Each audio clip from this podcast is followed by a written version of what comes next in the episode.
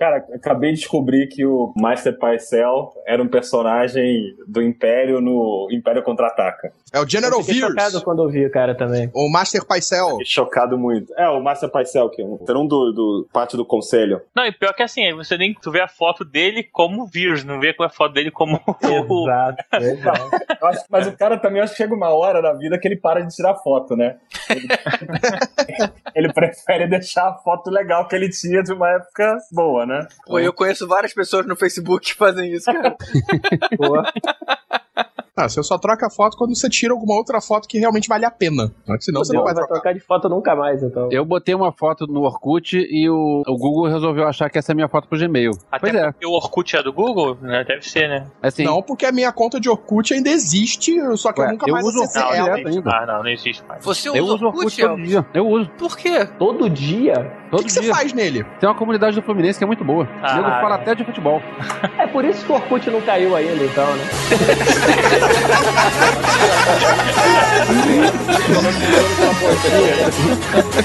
boa, boa, boa. Apesar, apesar de tudo, gostei da piada.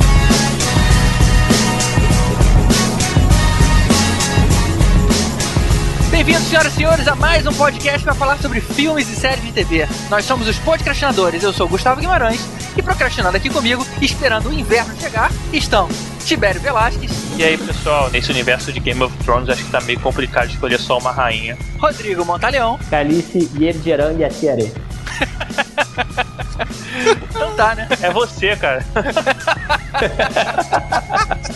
Vocês não falam do Rock, pô, pra saber aí. Eu, Veste Parente, Rodor! a galera tá inspirada hoje. Carlos Voltor, Todos os homens devem morrer. Aí só sobram as mulheres. e o nosso convidado de hoje, Leandro Medeiros. You know nothing, Gustavo Guimarães. Maldito. Isso porque o Volta roubou meu plano B, ainda bem que não roubou lá. All men must die. Fala, Morgulho. Essa parte sempre um rouba do outro, cara, é fogo. Tava torcendo pra ninguém falar Rodor, mas eu ia falar Rodor da mesma maneira. Rodor.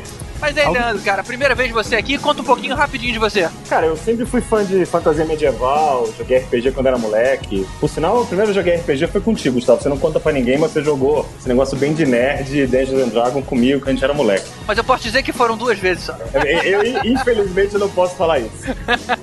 Não, Dungeons Dragon era maneira. Tá? Então, eu joguei, joguei agora- bastante Dungeons Dragons e gostava de fantasia medieval no cinema. E também sempre gostei de seriado de TV. Então, quando eu comecei a ouvir essa história que a HBO ia filmar Game of Thrones, eu fui atrás pra saber um pouco mais da série. Li o primeiro livro, li o segundo, li o terceiro. Quando a série começou, eu já tinha, lido- eu já tinha terminado os quatro antes da série começar. E aí, como todo bom nerd, eu queria saber mais. Então, fui atrás de ouvir os audiobooks dos quatro é, livros. Depois, eu é, comprei o quinto livro, ouvi o audiobook, fui atrás de blog. Tem uns livros de resenhas, enfim. Aí fui atrás. Próximo passo é sequestrar o Martin e obrigar ele a terminar de escrever, né? Enquanto ele estiver vivo, né, cara? é, claro. E eu nunca pensei que esse, esse conhecimento inútil ia me servir pra ser convidado pra alguma coisa. Então, muito obrigado, podcastinadores. Cara, deixa eu te fazer uma pergunta, Leandro. Você que ouviu os audiobooks, eles são interpretados ou eles só são é, lidos com, em tomzinho mais, mais bacana, com musiquinha de fundo? É engraçado, assim, porque quem nunca ouviu audiobook, o, Eu já vi Ele dois tipos, por isso a pergunta. Então, tem um tipo de audiobook que é baseado no- nos programas de rádio da BBC, que são diferentes atores interpretando atores, que é desse jeito que você falou a primeira vez. O segundo, que é o que eu gosto mais, que é o que normalmente são os audiobooks hoje em dia, é um cara que é especialista nisso, que ele lê, ele interpreta, mas é muito sutil. Então, imagina que ele faz as vozes de homens, de mulheres. Quando ele vai fazer uma voz de mulher, ele não faz uma voz de mulher. Ele faz uma entonação diferente, um pouco mais aguda que a voz dele, mas não é caricato, entendeu? Então é, é bem legal. Geralmente o cara faz um sotaque diferente pra um personagem diferente. É bem legal. Os, de- os de Game of Thrones, by the way, são um dos melhores audiobooks que eu já ouvi. Então vale bastante a pena. É, a grande diferença que tem é que você tem audiobooks e audiodramas, que são aqueles que são, os interpretados e Beleza, o... beleza. Uma boa, uma É boa maneira de dividir. Bom, voltando. Hoje vamos falar da superprodução pra TV Game of Thrones, a série que ganhou o Emmy Award e o Globo de Ouro de melhor série dramática e melhor ator das duas premiações. Ainda levou de lambuja o Emmy de melhor abertura de série. Vamos então conversar sobre as razões para tanto sucesso, mas antes, um aviso importante. Esse não é um podcast para iniciantes no assunto, ou seja, não vamos explicar a sinopse da história, não vamos ficar contando quem são os personagens, o que, que eles fazem. A gente vai analisar a série como um todo e os spoilers de todas as temporadas estão liberados, mas nenhum dos livros. Ou seja, se você acompanha só pela série, fica tranquilo, mas você tem que ter visto tudo até agora. Beleza? Então partiu e-mails. Hashtag.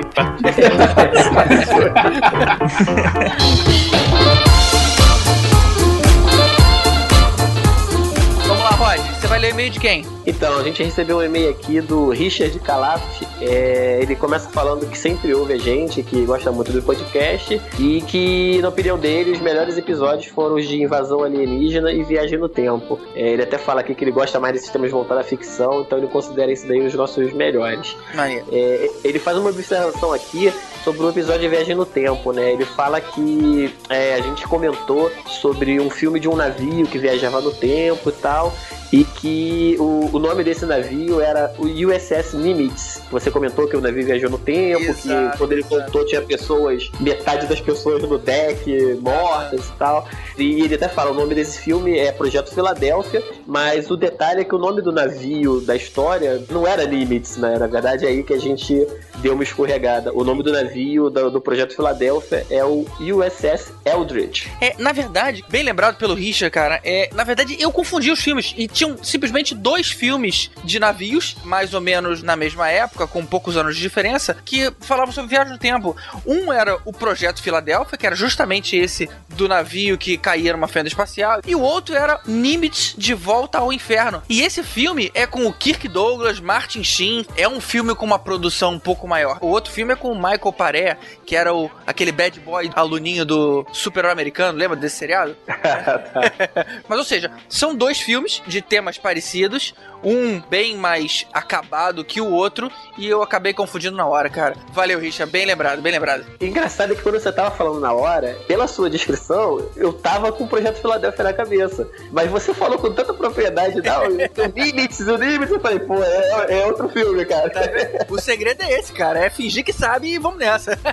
É isso aí. Se bem que não, né? Sempre tem um chato que nem o Richard que descobre. É, o pessoal tá esperto, a gente não, não pode dar mole. É isso aí, é isso aí. E o outro e-mail é uma bronca do Maurício Salles, que uma semana depois do lançamento do último podcast, ele veio reclamar que a gente atrasou o o podcast. Maurício, nosso podcast é quinzenal, cara. Você que se adiantou aí no cronograma. É, Maurício, então é, eu fico o recado aí pra você e pros nossos ouvintes. Esse agora saiu no dia 30, então, consequentemente, o nosso próximo episódio sai daqui a 15 dias, então no dia 13 de abril, tá? A gente sempre vai estar pulando aí 15 dias, de, dando intervalo entre um episódio e outro. E pra encerrar, ainda no assunto do episódio anterior, vocês vão ouvir a explicação do Matheus Guimarães, de 13 anos de idade, do porquê não se pode existir viagem no tempo. Genial. Fala aí, Matheus. Eu acho que não pode ter viagem no tempo por uma simples razão. Como a Terra tá se mexendo, né? Em torno do Sol, tudo nos 360 dias, ela se muda de lugar. Então, se você volta no tempo, aquele lugar onde você tá, provavelmente vai estar no espaço. A Terra vai estar em outro lugar. E aí você vai morrer, né? Porque você vai estar no espaço sem ar e tal. Ou mesmo que não, mesmo que você dê a simples sorte de a Terra tá, quem dirá que você não vai estar encostado em algum tipo de objeto, e aí, né, sua perna vai explodir ou qualquer coisa do tipo, porque você tá em colisão com outro objeto. Aí é só por causa disso, né? Que vergonha você aí que nunca pensou nisso, hein? Então é isso. Manda também o seu e-mail pra gente. Nosso e-mail é podcastinadores.gmail.com ou você pode escrever diretamente aqui no abacaxivoador.com.br onde a gente tá junto de todo esse conteúdo pop nerd que você já conhece. Vamos ficar então com Game of Thrones.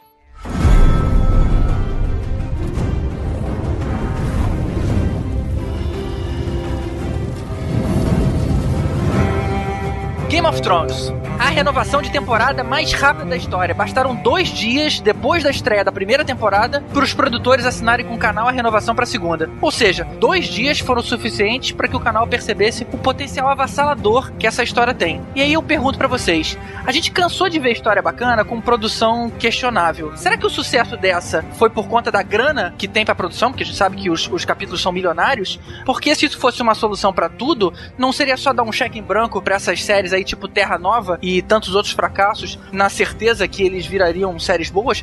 O que, que vocês acham que é o, realmente o grande sucesso dessa série? Primeira coisa, HBO já é sinônimo de qualidade. Já é, já é um bom caminho. E, cara, e você pegar um material que já é bom, que já tem um background bom, que são os livros. Você pegar uma história que é boa, botar um investimento bom nela para ser fiel àquela história, pelo menos no início era bem fiel, e a qualidade do, da produção.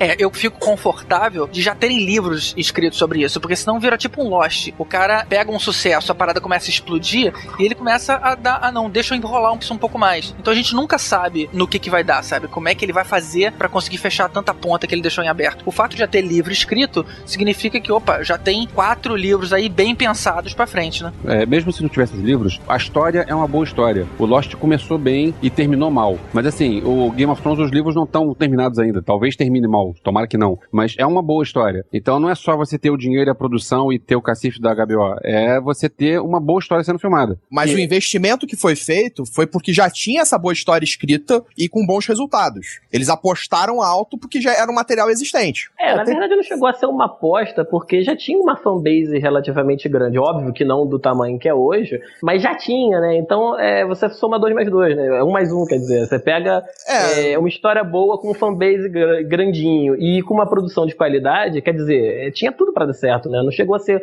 uma aposta, assim, um- tão radical. Acho que foi, foi até uma coisa mais controlada da parte deles, né? E pensando lá do até mais mercadológico, pensando em HBO, HBO como empresa, pra eles foi um segmento novo de série, né? Se você for pensar, tem série policial tem um monte, série de hospital tem um monte, Advogado. série de serial, serial killer tem um monte, de advogado. Os caras criaram um novo segmento de série, que é a série de fantasia medieval. E aí acho que a grande aposta deles, a preocupação era, vamos fazer uma série de fantasia medieval, mesmo que baseado num material excelente, e isso é um material que é muito atrativo pra homens. E eles conseguiram fazer a série de uma maneira que é atrativo também para as mulheres, que era uma coisa que eles não esperavam muito. E no final, os, os ratings da TV americana mostraram que é bem dividido entre homens e mulheres. Então eles conseguiram não só criar um segmento novo, mas trazer esse tema de fantasia medieval para um universo maior, que não só homem, homem que gosta Mas- dessas coisas. Mas isso porque você, se você for pegar, os principais personagens da série são mulheres. E são mulheres Hoje- poderosas. Exatamente. Mulheres Os mais importantes Exato, personagens hoje na série são mulheres. É a Cersei, a Arya, a Daenerys, a Mas Caitlyn. E também tem, eu acho que tem um outro lado também. Eu vejo que tem várias.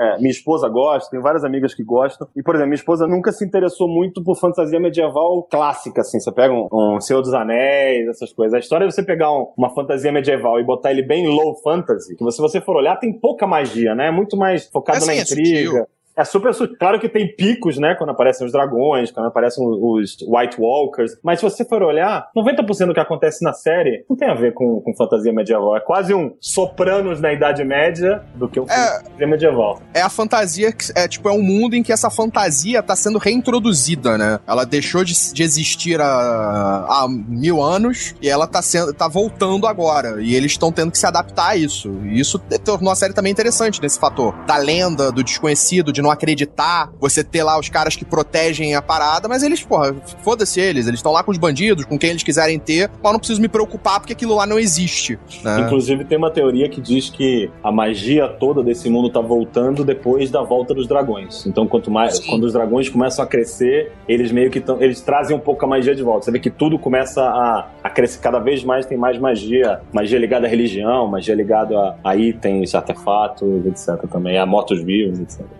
Agora, assim, não necessariamente o fato do cara já ter o livro não quer dizer que ele possa enrolar outros livros pra poder enrolar mais a série se estiver fazendo sucesso. Tem Eu acho que isso vai acontecer, porque ele não vai conseguir escrever muito mais livros do que ele já escreveu. O tempo que ele leva pra escrever um livro, tipo. Mas não vai Quando- ficar velho, mas porque. É, exatamente.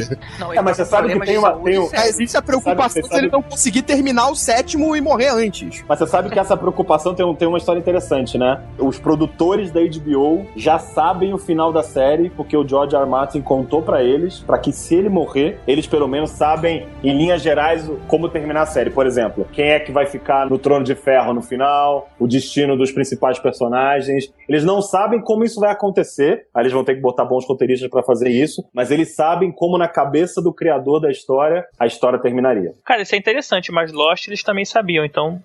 Na- Não necessariamente. Não, não, Não sabiam. necessariamente, não sabiam, não. Ah, não Lost sabia, não. muda durante todas as temporadas muita coisa. Não é Eles- que eles diziam que sabia, né? Tô brincando. Exatamente. É, os irmãos Wachowski que lá também falou que Matrix era uma trilogia desde o começo, né? E aí?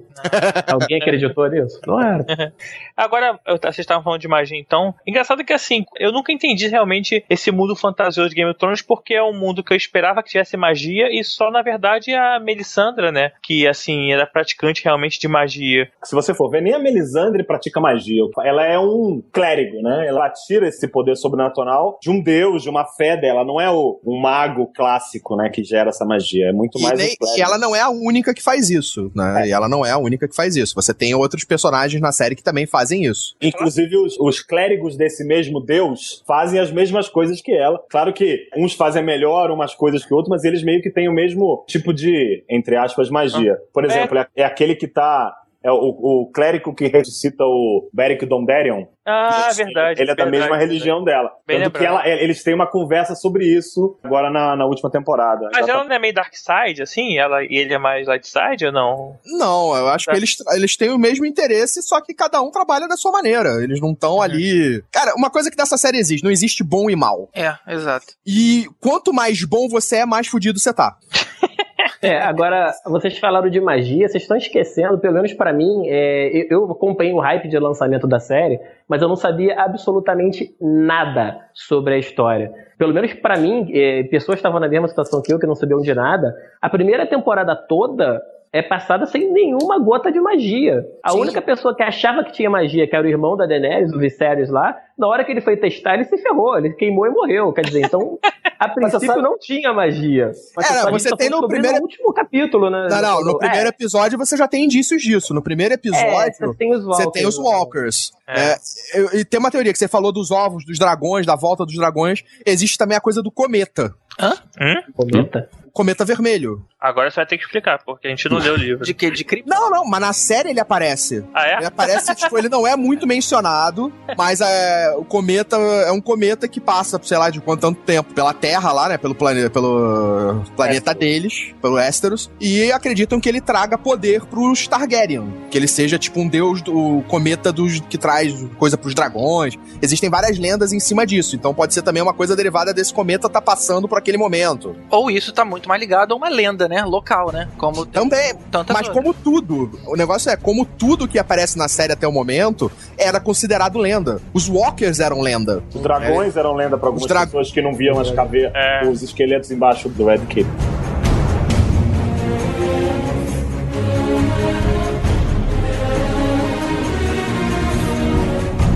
Agora, uma coisa que não era lenda e é muito ligado pra essa coisa meio sinistra, eram aquela cúpula daqueles coroas que roubaram os, os dragões. Sabe qual é? Aqueles caras meio sinistros que falavam mentalmente uns com os outros. Ah, sim, mas eles são fora. É, A parte eh, leste do mundo, né? Que é fora de Westeros, é fora ali do principal continente. Em Essos. É, exatamente. Eles eram sinistros, sabe? Você via que aqueles caras eram magos ou alguma coisa do tipo. E, Gustavo, só pra voltar ao ponto do Volta, a história de, da série não ter bem e mal, tem uma coisa que é interessante, que a série evolui pra alguma coisa assim. No começo da série, eu acho também uma evolução do próprio George R. R. Martin como escritor. Você viu a primeira temporada, ainda, tem, ainda é um pouquinho maniqueísta, né? Você vê, por exemplo, um personagem que é o Jamie Lannister, se você vê só a primeira temporada ou ler só o primeiro livro, ele é um cara totalmente mal. Empurra o, o moleque É. do, do alto da torre. A própria atuação do ator na primeira temporada toda é muito disso. Mas no final, você, É, você é meio, começa a é meio comparar- Lord Farquaad, né? Claro, não, ele é meio. Ele, Não, ele é o Prince ele é- Charming. É o Prince Ele é o Charming do Prince Shrek. Charming. É o Prince Ele é o Charming do Prince Shrek. Charming. Mas aí, você, aí a gente começa a ver que a série começa a evoluir pra perder esse lado maniqueísta. E você vê que esse cara, ao longo da série, ele ganha muito mais nuances, ele ganha muito mais camadas, ele deixa de ser esse cara mal, mal, mal. A rainha, óbvio que ela é mais pra esse sentido de rainha má, mas você vê que ela, a preocupação dela com os filhos, você vê algumas justificativas de por que ela, ela odiava tanto o marido. Eu acho que o Porque- único, o único personagem mal, mal, mal gratuito mesmo é o moleque, né, cara? É o Joffrey. É, o- uma coisa, eu não concordo muito com vocês com esse lado maniqueísta, não, porque o, a família Stark continua sendo os mocinhos. Por mais que tenha alguém que seja mais violento ou menos violento, os Starks continuam sendo os mocinhos, pelo menos pela série. Não li os livros, mas pela televisão, Cara,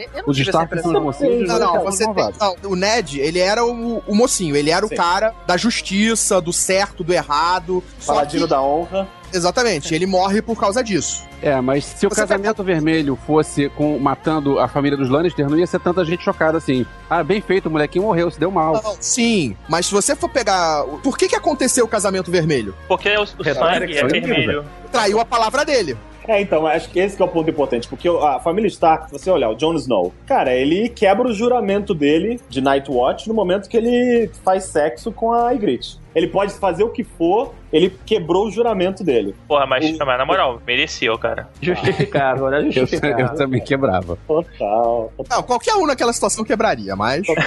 O Ned Stark foi o único que continuou, mas a, a mesma, se você pegar tipo, a Catelyn, cara, ela tem uma relação com o Jon Snow, inclusive, que é terrível. O jeito que ela trata o cara, o jeito que a vida ódio. inteira. O cara É. foi tratado de ódio, ódio profundo, que não é o, o- o bonzinho. Não é o Então, filho dela, né? É, não é o filho dela. E mesmo o Rob, no final, é quando ele casa com a Fatalissa, também ele quebra uma promessa que ele fez. né? Então, tem um pouco esse lado. Claro que eles são mais pro lado dos bonzinhos, mas a série é menos maniqueísta. Mas eu acho que a série foi evoluindo pra esse lado maniqueísta. Na primeira temporada, Sim, sim, ainda, sim. ainda tinha mais essa divisão. E eu acho Sim. que foi muito uma evolução do, autor, como escritor mesmo. Ele foi criando é, histórias mais complexas, personagens mais complexos também. No livro, essa distinção ela é bem mais forte. É, os personagens, você vê que eles não são tão bonzinhos como são na série. A série é muito mais. Os personagens são muito mais bonzinhos do que são no, no livro. Mas a série, ela realmente, a primeira temporada inteira, ela trabalhou essa coisa de, de, de tentar mostrar um bom e o mal. Colocar, ah, não, esses aqui são os bons, esses aqui são os maus. Pra principalmente chocar mais ainda o espectador com aqueles finais. Isso é feito, acho que, que é proposital da série. Exatamente como você falou, você ficou muito mais chocado no Casamento Vermelho, porque, tipo, o Rob e a Catelyn são considerados os bonzinhos, os heróis. Ninguém é 100% Claro. bom nem 100% Não, mal, sim, né, sim. cara? Inclusive, se alguém fala assim, não, cara, eu eu sou fã da Cersei, cara. Pra mim, a mulher mais foda é a Cersei, ela é manipuladora pra caralho. E eu, ah, não, sou fã do Tyrion também, e ele era mó escroto, pegava a mulher, não sei o quê. Mas assim, todo mundo tem um lado bom, um lado mal. E é normal, né, cara? Todo mundo é assim, ninguém é 100% perfeito. E o Ivolto falou um tema legal. Nos livros você percebe ainda mais esses nuances, porque você lê os pensamentos dos personagens, as dúvidas, os dilemas morais. entendeu? Mas a série, ela conseguiu transportar isso e também, claro, ela tem que fazer isso, não pode ser, eu falo, não existe fidelidade a outro material, você tem que adaptar. É uma adaptação e é uma ótima adaptação. Eu acho que é É. um tema bom pra falar para falar da, da primeira temporada, porque em termos de adaptação, a primeira temporada é a mais fiel aos livros. Sim, Talvez seja ainda os produtores meio que preocupados de fugir muito do livro. É, a série já é escrita, o George R. R. Martin foi roteirista de TV, então ele já escreve um pouco com esses cliffhangers no final de cada capítulo, que é meio que o final de um episódio. Então eles ficaram meio que preocupados em mexer. Depois eles tomaram mais liberdade, mas a temporada 1 é muito, muito fiel ao livro. eu Mas acho que até livro- exatamente por ser a temporada 1. Vamos ver se isso vai dar certo, né? Vai que não dá, dá, dá errado. A primeira temporada foi um teste. Você vai fazer ela o mais próximo ao material que você tem, né? Que você sabe que funciona, pra ver se dá certo. Depois Como deu- né? Faz sentido. Exatamente. Como deu certo pra caramba, vamos fazer agora as adaptações necessárias pra fazer a história fluir melhor. No livro também tem tanta nudez gratuita assim também? né? Mais. Eu vou descrever uma cena só, só, só uma cena. Tem uma cena no, no livro que eu fiquei a, sé- a primeira temporada inteira. Será que eles vão mostrar isso? Tipo, como é que eles vão mostrar isso? Conta. A última cena da série é os ovos dos dragões nascendo, envolvendo lá a Daenerys, saindo das cinzas lá da pira de fogo. No livro, os dragões se envolvem nela e ela os amamenta. Ah, O que eu sei é que no livro, pelo menos, o cabelo dela queimou, que teria sido mais crível, né? É, mas aí você não vai queimar o cabelo dela pra isso. Você, tipo, não precisa. Mas agora, agora assim, tem três grandes pontos também pra mim na primeira temporada. Que é o primeiro é o seguinte: o Bran, todo problema do reino começa com o Bran descobrindo que os irmã- irmãos Lannister têm um relacionamento. E eu- aí quando eu comecei a ver essa, eu achei um plot meio fraco. Eu falei, porra, caraca, tu vai ser tudo em cima disso, daquele moleque aleijado lá. Desculpa o termo aleijado. Aquele É que, que teve esse problema assim e tal. E aí, tipo, acabou que desenvolveu realmente legal. Mas o que acabou pra minha temporada, eu falei, cara, The Winter is coming. Os caminhantes brancos estão vindo. Vai ser foda isso. E praticamente esqueceu dessa porra na segunda temporada, cara. E muito mais legal, né? Acho que assim, até essa parte dos, dos White Walkers, talvez no, em algum momento fique alguma coisa sensacional, mas até agora É, cara. esqueceram. Porque se É, a primeira temporada fosse igual aquele início do primeiro episódio, pra mim ia ser muito chato. Foi muito mais legal que eles esqueceram mesmo, né? É, mas convenhamos é, que toda hora você fica lembrar, pô, os caras estão chegando, os caras estão chegando, mostra os walkers andando, e até agora eles não atravessaram a muralha. É Porra, meio... mas eles estão longe pra caralho, que na moral, estão andando É, mas peraí, já são quanto, quanto tempo que os caras estão andando? tempo, cara. Já passou muito tempo. Eu não Isso aí eu acho uma tempo, falha. gente. A série não passou. Você não tem nem um ano, eu acho que se Não passou tem nem um ano. Cara, no primeiro episódio da primeira temporada, começa com o, o Ned, ele decapita um garoto que fugiu da muralha porque ele justamente viu os walkers. Ou seja, se ele viu os outros chegando, é porque eles estão, pelo menos, uma distância visível, né? É, É, o e aí, ou seja, passou a primeira temporada inteira e eles ainda não chegaram na muralha? É, a primeira, que essa primeira cena, na verdade, foi uns walkers que eh, atacaram em algum ponto no norte. Não é mostrado aonde eles estão, não é mostrado se eles estão perto ou longe da muralha, eles estavam dentro da muralha, eles estavam investigando a morte de um grupo de pessoas. Ah, então eles, Ah. eles atravessaram o muro e foram pro lado de lá, é isso. Na verdade, Isso. tem, tem uns walkers meio esporádicos que ficam é, em pequenos Patrulhando, né? Meio sozinhos. É que tem um, o exército gigante deles que tá andando junto e vindo. Mas tem vários ali perto. Tem a cena quando um deles ataca o comandante do Night Watch, que o Jon Snow salva o cara. O cara tá dentro do. Ah, esse foi o cara que. Se transformou, é verdade. É, que. Ah, aliás, isso é uma boa questão, cara, pra quem é noob e não leu o livro, como eu. Walkers são aqueles caras brancos no cavalo, aquele exército, e os caras que são zumbi com olho azul, eles são Walkers também? Ou eles são outra coisa? São walkers. O exército não é Walker, não, cara. O exército Não, o é tipo os exército- outros, né, que eles chamam. Não, o exército é o White Walkers, é que no, no começo eles traduziam como os Ah. outros, mas eles são É. os White Walkers. O- A minha pergunta White é, os caras mesmo- que morrem e voltam com olho azul, que parecem um zumbi, aqueles caras também são Walkers ou eles são um outro tipo de... Cara, é a Não, mesma coisa. Só que são mais novos. Você tá falando assim, do exército em que o Jon Snow começa a participar, é isso que você tá falando? Ah, não, isso não, Não, não, não, não, não, não. São os Wildlings, que são humanos normais, que infelizmente é, ficaram do lado ruim do muro, depois foi criado o muro. É, e isso, isso é uma galera. E esses caras que ficaram do outro lado, eles simplesmente só vivem na São floresta. párias. São pá, exatamente, são pares, Isso. são desfavorecidos, vivem num lugar com pior clima, etc. O que realmente pega são os White Walkers, ou os outros, É, que são os, os mortos-vivos que estão vindo. Que é inimigo de todo mundo, são inimigo dos Wildlings também. né? Os Wildlings Isso, também isso. temem esses caras. Que é o que caras tá chegando- ameaçam as civilizações Que é o todas. que vai Isso. foder tudo quando o, o tal de inverno de anos aí Isso aí. chegar. Isso, Isso, eles estão esperando o inverno chegar. Isso aí. pra eles poderem A andar gente- junto. A e gente, a gente também sabe tá, de né? onde os walkers estão vindo? De onde eles vêm? Não, eles Não, vêm do é- norte. Estão vindo. É a única coisa que você sabe. Até porque as lendas não contam. E tem uma, um- uma coisa legal que eu acho que você que falou, Tibério, essa história do, do- do- Quando o Bran vê o Jaime Lannister e a Cersei juntos, que aquilo vai desencadeando um monte de coisa. Na verdade, tem vários pontos de inflexão na série, principalmente na primeira temporada. Se você for olhar a carta que a Kathleen recebe da irmã dela, é, ela sabe da história isso. que o marido dela morreu, do Uhum. John Arryn, que era o. Hand of the King, e depois recebe uma carta dela dizendo que ele tinha sido assassinado. Então esse é um ponto de inflexão e aí tem a decisão que o cara tem que tomar.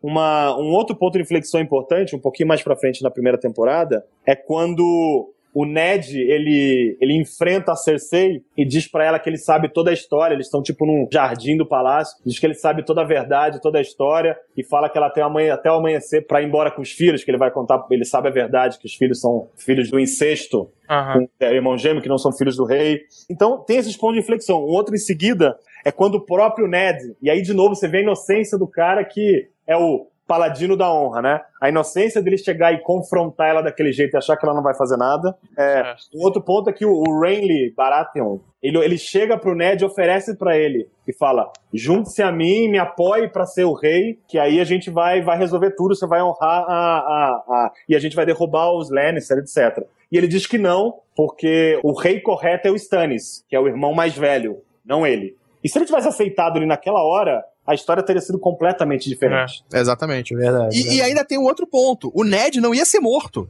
O Ned ia pro Nightwatch. Ah, exatamente. Boa. Né? O Ned É. ia ser mandado pro Nightwatch. Uhum. Ele é morto pelo Rei Louco agora, né? Pelo novo Rei Louco. É, novo Halo. Que é mais um ponto de inflexão, né? Porque Exatamente. se ele tivesse Agora- ido pro Nightwatch, é, ele ia encontrar a família no caminho, o que for, e não ia ter, ter essa história toda.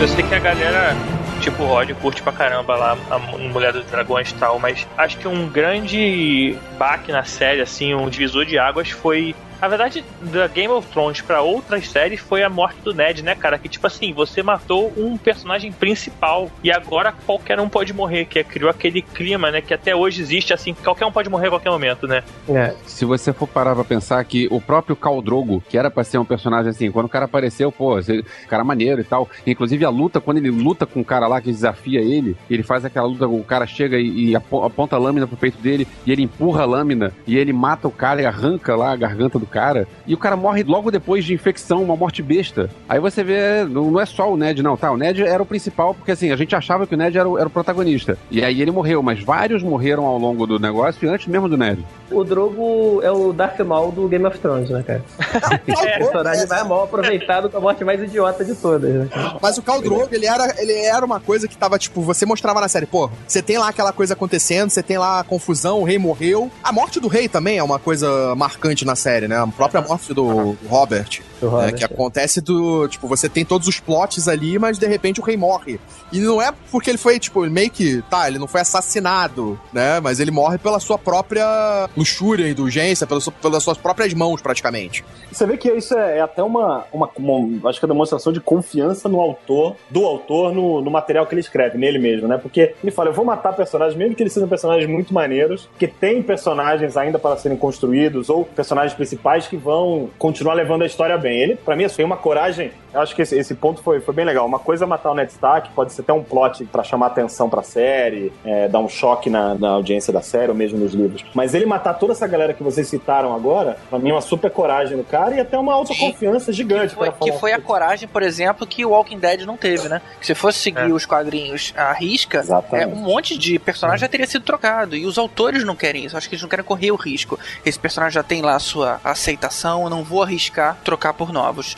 Fazer então uma pergunta pra vocês. Qual personagem de Game of Thrones vocês acham que não corre risco de morrer? Vai até o final da série. Cara, pra mim, a única pessoa assim que eu acho que eu vejo que, tipo, é mais difícil dele matar, que aí pode prejudicar mais, ou então pode criar um outro plot completamente diferente também se ele matar, eu acho mais difícil é a Daenerys. Daenerys, É, cara. a Arya. esse Cara, a Arya com pode potencial. morrer, mas a Arya pode morrer. É, o negócio da Daenerys é que eu acho que, tipo, a morte da Daenerys vai gerar um, um, um outro gama de problemas que podem ser interessantes. Você vai meio que. Quem é que vai controlar os dragões, né? Exatamente, não. Você vai libertar os dragões no mundo. Não, é maneiro, mas realmente, realmente. Eu acho que além desses dois, eu acho, porém, acho que a Daenerys também acho que não morre, fica, fica meio que pra conclusão da série. Eu acho que a área, pelo jeito que ela tá sendo construída também, Exatamente. acho que fica até o final, concordo com o Acho que Gustavo. vai ter muita Eu- surpresa nela ainda. É. E eu ainda acho que o Jon Snow e o Tyrion são mais dois caras que eu também acho que, É, que chegam cara. até o final. Eu ia falar de Jon Snow também, você falou É, assim. meu eu- voto era, era, era também Daenerys e Jon Snow, cara. Esses Agora- dois, pra mim, Fora esses quatro, ninguém ali. Tá assim, ninguém pode dormir tranquilo. Agora, Na verdade, nem nesses quatro, se você for pensar bem. São, tipo, aqueles que a gente gosta mais e acredita que tenham mais chance de sobreviver. Mas se te perguntassem isso na metade da primeira temporada, É, era quase certo que você ia dizer, por exemplo, Ned Stark e Khal Drogo. Olha, no- Eu, eu vou te falar o seguinte, É o Tyrion também não põe uma mão no fogo não, cara. Ele já foi um personagem mais importante do que é hoje em dia. Hoje ele tá meio que espectador. Você vê que ele perdeu muito poder. Ele perdeu, perdeu, né? Mas acho que é mais um exemplo da evolução da história, né? Ainda é, se você perguntar, quando pergunta pro George R. R. Martin qual é o personagem é, preferido dele, ele fala que é o Tyrion. Mas você tem razão, Gustavo. Eu acho que até no- nos livros também, na série, no primeiro livro ele tem um papel muito importante, no segundo também, mas você começa a ver que ele na segunda temporada, depois ele começa a diminuir esse papel, até porque os outros personagens ficaram muito interessantes, evoluíram muito. Tem uma diferença bem grande de idade entre as- os personagens na série e no livro, não é? Me parece que no livro eles são muito mais novinhos. É, na verdade, é até uma história engraçada, porque isso é muito pela lei do Reino Unido. Porque na lei do Reino Unido, você não pode. ah, Várias cenas que acontecem na série de sexo, estupro, que vocês conhecem bem, não pode, obviamente, ser relacionada com menores de idade. Mas no Reino Unido, você, você sempre pensa, não pode um ator menor de idade fazer isso. O Reino Unido é diferente. Não pode um personagem menor de idade fazer isso. Então pode ser, inclusive, um ator menor de idade. Então, por isso, o que eles fizeram? Eles tiveram que pegar todos os personagens, independente da idade dos atores, e subir mais ou menos uns dois anos. Então você pega ali a Daenerys, por exemplo, e a idade lá desse maioridade na Inglaterra é 16 anos. A Daenerys na série começa a série com 13, 14 anos nos, nos Tá. livros. E na série, ela claramente é uma menina de 16 anos. É, convenhamos que você dá ela pro Conan com 13 anos, cara, não é crível, sabe? Ele se interessar por uma criança. Mas, Gustavo, é Cara, crível, mas é Na crível. Idade Média, na Idade Era Média era isso. assim, cara. Na Idade Média não existia adolescência. Na Idade Média era mulher era criança até o momento da primeira menstruação. A partir É. da primeira menstruação, ela era mulher. Tá, e homem era mais. Não, é sério, não existia adolescência. Não, e eu- homem Exato. era mais A ou partir menos dos até 13, 15. 14 anos também. Não, tem É, toda a razão, mas o cara verdade. começa a lutar. Mas o meu comentário não foi nem pela aparência física, não. Foi pela mentalidade. Porque ela dominou a situação. Você viu a mulher negociando, cara, a, a entrega do dragão pelo exército? Cara, aquilo foi genial. Talvez Então, seja a mas- a maior estrategista da série inteira. E, e isso não pode vir de uma garotinha de 15 anos. sabe? Mas, GG, deixa, deixa, eu te, deixa eu te interromper num negócio que foi importante na série, que foi inclusive quando. Assim, não, não é segredo pra ninguém, eu já falei várias vezes do- em outros podcasts. Pra mim, ela é a minha personagem preferida. E se ela não terminar como rainha, eu vou queimar os livros da série. Mas enfim, Aqueles que É. você não comprou, né? exatamente. Mas. Teve, teve, teve um lance na, no começo da série que pra mim foi um marco de virada da personagem, que inclusive diferenciou ela muito da Sansa, por exemplo, que é uma chorona que fica pelos cantos, que foi quando, exatamente nesse, nesse começo, quando ela é dada de para casamento lá pro Drogo, e ela é literalmente currada, não tem outro termo, ela é literalmente currada na É. série, e, e ao invés dela ficar choramingando pelos cantos, ela se ligou que, cara, não, eu vou, eu vou dominar isso aqui. Então ela pega dicas de como ela podia é, melhorar em relação à, à performance sexual dela. Ela pega dica com aquelas meninas que eram ex-prostitutas que ficavam cuidando dela lá. Ah, E ao invés dela ficar choramingando, ela fala: Não, eu vou virar o jogo, tipo, literalmente eu vou ficar por cima, né? Assim, É, tem essa tanto literalmente quanto não literal. E, e ela e a partir daí, realmente, cara, o Drogo comia na mão dela, cara. A partir dali ela, não, eu vou ser rainha dos Dothraki, eu vou ser a Calice, e ela incorpora aquilo e vai pra frente daí. Então, pra mim, esse foi o grande marco de, que, que virou o personagem, né? Então, por isso E- que ela e você, hoje ela é E você assim. consegue ver isso, essa, essa reação de uma menina de 13 anos? Isso que eu tô falando, cara. Eu acho que Cara, esse- mas essa o versão. seu problema é que você tá pensando isso com, com a mentalidade de hoje. Cara, hoje em dia a gente já tem crianças que fazem coisas que a gente não imaginava 20 anos atrás. Agora, nessa época, então, não existia exatamente isso, não existia uma adolescência. Você nasceu, você- em pouco tempo de, de vida, você já era tratado como adulto. Não, e Gustavo, Você- tem que lembrar. E tem outra coisa também, cara. Essa menina, ela não é uma menina normal, mesmo pra Idade Média. Ela não foi criada pelos pais. Ela é, É. foi vendida como escrava. Exato. Depois descobriram quem era, que foi Tá exilada. É que teve que se virar, morou de casa em casa. Sabe? Então. Não, ela teve um crescimento real, ela Sim. cresceu com uma família real e teve que fugir. Então ela teve que aprender com a vida e ela aprendeu. E ela foi aprendendo com as porradas que ela foi tomando. Com as Pô, 13 pauladas anos. que ela foi tomando. É. Literalmente. Tem outro lance de idade que é, que é interessante, que é a história da idade dos personagens, principalmente das, principalmente das crianças, quando começa a série na primeira temporada, e agora quando você olha, por exemplo, já o trailer da temporada 4. Passou no máximo um ano nessa história toda. Olha o Bran, que era na primeira temporada, que Ele era um tinha- menininho. Ele tinha 6 anos, cara, na- no livro. Cara, ele já é. Já tá um. Cara, um, um- um pré-adolescente. Você olha lá, a Arya, que era uma menina de um pouquinho mais velha que o Bran, tinha uns 7, 8 anos, a menina tem peito. Tanto que na, na, na terceira temporada tiveram que botar umas roupas diferentes nela, mais largas, pra disfarçar, e você começa a ver a menina começar a ter peito. Então, Ah, você tá, é um verdade, desafio cê- pra série, cê- né? É, você tá falando então do crescimento dos atores, né? Sim, sim, sim, não. Então, Perfeito. o crescimento dos atores. É, é, isso sempre foi um problema pra quase todas as séries. Que tem criança, Sofrem né? com isso, né? Sofrem com isso. Lost teve esse O Walt, problema. né? É. Tiveram que Walt. tirar o Alex lá. Agora É. imagina se essa série durar mais 4, 5 anos e, e, na verdade tá claro que não vai ter nenhuma quebra, pelo menos não teve até agora e, e pelas entrevistas do George. Martin ele, ele não, não mostra que vai ter nenhuma quebra do tipo passaram-se dois anos, vai ser ongoing o negócio. Imagina um Bran daqui 5 anos tendo que ainda aparecer um garoto de 9, 10 anos com 16 com barba. Vou te Coitado falar do uma Rodo, coisa. você vai ter que ficar carregando ele, né? Ele vai estar Vou- pegando a área, né? Ele vai estar carregando o Rodo. Vou te falar uma coisa, se eu um dia fizer uma série dessas, eu vou tentar filmar o máximo que eu conseguir com o ator criança pra temporadas seguintes e guardar. Pra ter material extra. Pois é, no Lost dava facinho, facinho, facinho pra fazer isso. Não, cara. Você- Como é que você vai, como é que você vai digitar uma, um, um texto do moleque falando se você nem sabe pra onde vai a história? Bom, se você não sabe pra onde vai a história, então isso é um problema, porque assim, eu deveria mas- saber pra onde vai a história. Porque se você não sabe, a chance de, de ir pra um buraco é é grande. É, foi o que aconteceu com Lost. Fala aí, Leandro. Exatamente. Eu, eu ia falar que assim, se você realmente, acho que o ponto do Elvis é legal, porque se você tá escrevendo uma série, você pode dividir ela em anos. Assim, um exemplo é o Harry Potter. As crianças crescem absurdamente também do primeiro filme pro último. Só que Não. são anos letivos. Então É, isso você nada realmente. diferente pro filme, porque na, no próprio livro eles crescem também. Claro, claro. É. Então, assim, faz sentido e é até legal você ver que é como, é como se você pega as pessoas, os adolescentes que cresceram com Harry Potter, era isso. Eles, cada ano eles voltavam e se viam naqueles personagens. Agora, em Game of Thrones não é isso, é um going. É um problema. Eu não sei como eles vão resolver isso no futuro, mas é um problema. Talvez tenha que ter troca de atores, que é um negócio terrível pra série, porque tem alguns plots do futuro que são provavelmente, não é, nada relativo ao livro, mas provavelmente são ligados aos personagens serem crianças e não vai ficar crível. And who are you? Proud Lord said that I must bow so low. Only a cat of a different coat. That's all the truth I know. And a coat of gold or a coat of red. A lion still has claws and mine are sharp, my lord, as long and sharp as yours. And so he spoke, and so he spoke, that Lord of Castamere.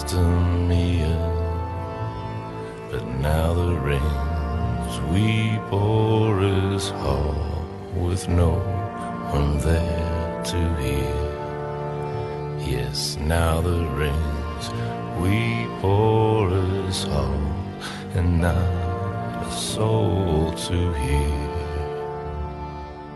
Cara, a escolheu uma série de atores fenomenais, né? Só cara foda assim. E a série realmente pode matar qualquer um que tem, tem algum cara bom lá pra segurar a onda, né? Eu torço muito pela Arya Stark. Pra mim, é a minha personagem favorita. Eu também gosto muito. Assim, é um momento de declaração de velhice. Ela lembra minha filha. O, É. visual, o visual dela. Não, eu achei muito legal no, né, no fim dessa última temporada, quando ela matou o primeiro. Eu pensei, cara, essa menina aí vai ser. é, O, o que eu imagino que seja o fim, claro que sim. Pode falar o que eu imagino que seja o fim, né? Não é spoiler. Aham. É, O que eu imagino que seja o fim é a Só Daenerys spoiler se ganhar o você trono acertar. e a Arya cuidar do, do norte. Porque a Sansa é bonitinha, mas a Sansa é um zero à esquerda. Eu Agora a Arya não. A Arya é uma personagem maneira. Você sabe que a área, eu nos livros, eu não curtia ela. Pra mim era parte, era o capítulo mais, mais chato, pra mim, mais difícil de eu ler o capítulo Sério? área. eu gostava muito dos Sério. capítulos dela. É, é, é, na verdade, eu gosto Principalmente no primeiro e no segundo livro, eu não gostava dos capítulos dela, depois começa a gostar mais. E aí a evolução dela é, é bem legal, mas é, na série me chamou mais atenção. Então, na série, por exemplo, tem, tem coisas na série que não tem no livro, tipo a interação dela é, na, na segunda temporada com o Time Ah, Lapse.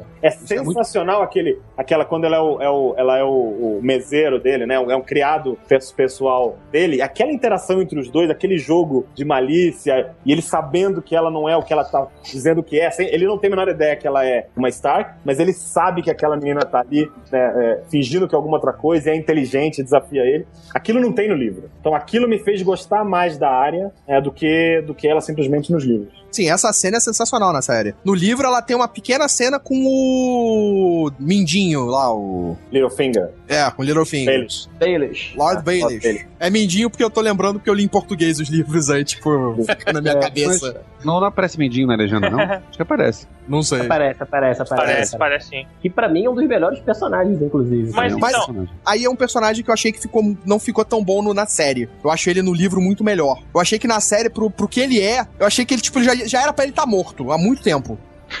Sabe, sabe o que é engraçado? Pra mim, ele é um personagem completamente diferente na, na série do que no livro. Não sei nem melhor ou pior, mas ele é muito diferente. No livro, ele é simplesmente um cara que é um puta de um puxa-saco. Ele é um cara que tá sempre bem com todo mundo, trata todo mundo bem. É o cara que quando o Ned Stark chega na, na, em Kingsland, ele é o primeiro cara a ir lá, cuidar, perguntar o que ele precisava, dizer que ele tá sempre ali pra ajudar. Então ele é o cara que tá sempre puxando o saco e muito, muito por trás dos panos vai fazendo as, as dele, né?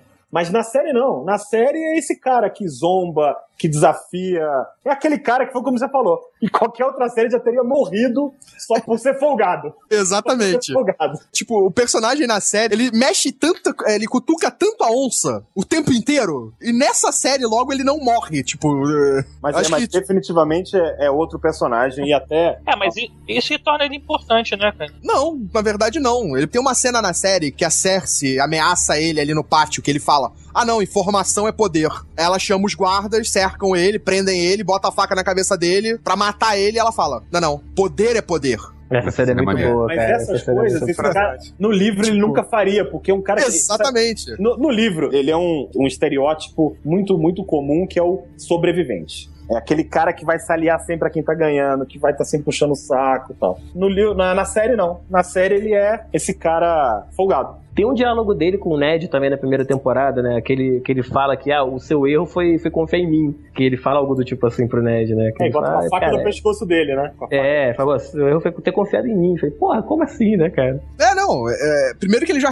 tem ressentimentos pelo Ned porque ele é apaixonado pela Caitlyn. É, isso é outra história legal. É. Ele, é, ele foi criado com a Com a família dela, né? filha dela, com o Stully, Tully. e ele era apaixonado pela Caitlyn. E tem uma história com a irmã também, enfim. Ele foi criado quando era criança, aquela paixão de adolescente, e ele sempre teve um sonho de que. É, isso não é spoiler, porque é um detalhe que foi no, começo que, que foi falado no final da, dos livros. E ele tinha um sonho de ter a mão dela é, para casar. Só que no final é óbvio que o pai dela não quer casar ele porque ele era um lorde menor, dos reinos menores, né? Ele queria casar ela. Eu acho que ele não é nem um lorde de verdade. Eu acho que ele é. Ele, é do- ele é de um reino que é vassalo dos, dos Tully, bem pequenininho, que é aqueles lordes pequenos, entendeu? Que é um lorde que é vassalo de outro lorde. É, porque ele não tem nem castelo, não tem residência, não tem nada. Ele. Tanto que é, feito que ele vai ganhar Casterly Rock lá quando trouxesse a mão da Margaery pro, pro filho, trouxesse dinheiro. Tem um negócio desse também que rola. Harrenhal. Ia ganhar Harrenhal. Harrenhal, isso, era Harrenhal, não Casterly Rock.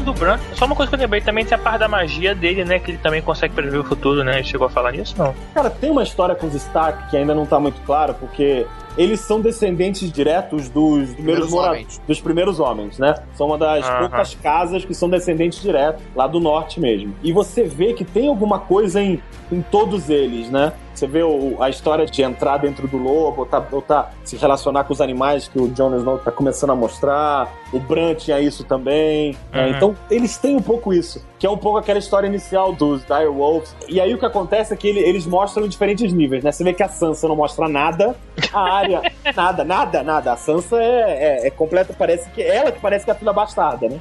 É. Ela não tem nada a ver com os irmãos em relação a isso. Você vê que o Rob, apesar dele não ter a história de entrar no lobo, ele tem um vínculo quase que mental, inexplicável com o lobo dele. É, mas É. o lobo da Sansa morre muito cedo, cara, aquele negócio do Joffrey, né? É verdade. Na é verdade, é. É verdade, ele Ah. morre muito. Mas ela não- nunca demonstrou nada disso, os outros mostram mais. E aí você vê que tem, tem gradações maiores. É, então, assim, A Sansa, na verdade, foi a Sansa- única que puxou a Caitlyn.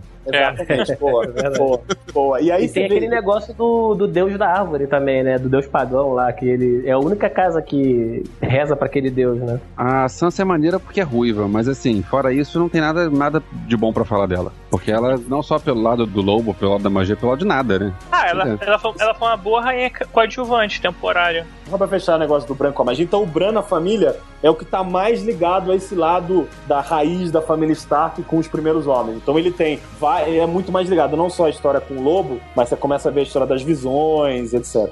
Mas aí, como bicho de estimação, lobo, dragão ou Hodor? Lobo. Não é pergunta que o Bran se tem os dois, né? O Bran tem os dois. O Bran, é, o Bran tem dois.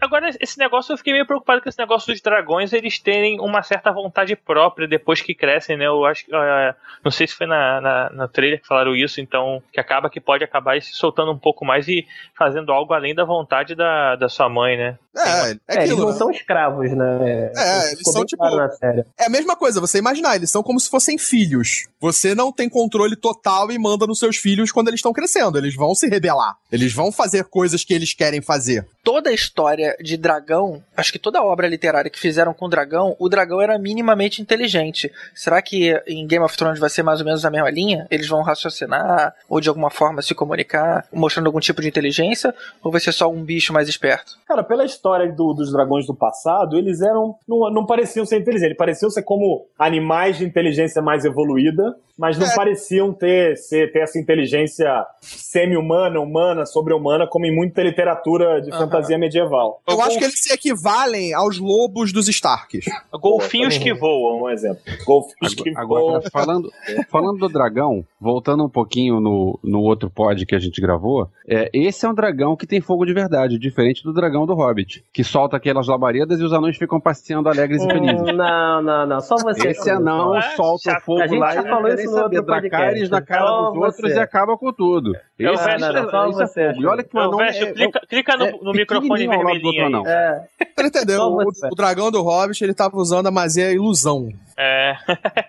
Agora tem uma coisa da segunda temporada, comparando o Senhor dos Anéis com Game of Thrones, que foi aquela batalha de Blackwater, que me lembrou das grandes batalhas também de Duas Torres, cara. Aquela batalha de Blackwater foi muito maneiro também, né, cara? Quem escreveu aquele roteiro foi o próprio autor, né? O roteiro da, da, daquele Da- capítulo Do veio, episódio, do veio episódio. do É, próprio é. autor. Cada Cara, temporada Pô, ele tá escrevendo. Percebe que é diferenciado, né, cara? Aquele episódio. É, ele era o mais. Ele era basicamente o, o episódio mais importante daquela temporada. Da segunda temporada. Era, tipo, a grande batalha, tudo.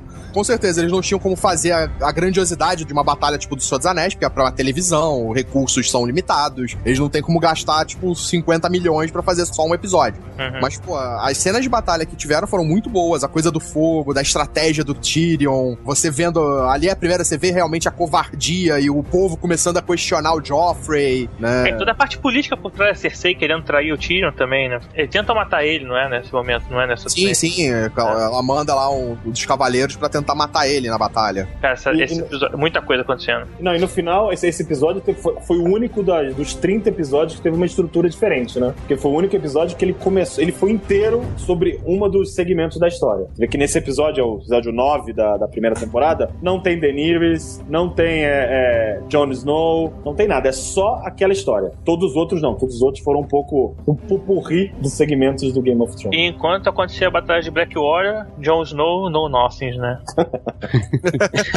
Na verdade, ele mostrou que ele sabia alguma coisa. Na terceira, É. ele mostrou que sabia. Tem, tem uma. Tem, tem um outro ensinaram pra ele.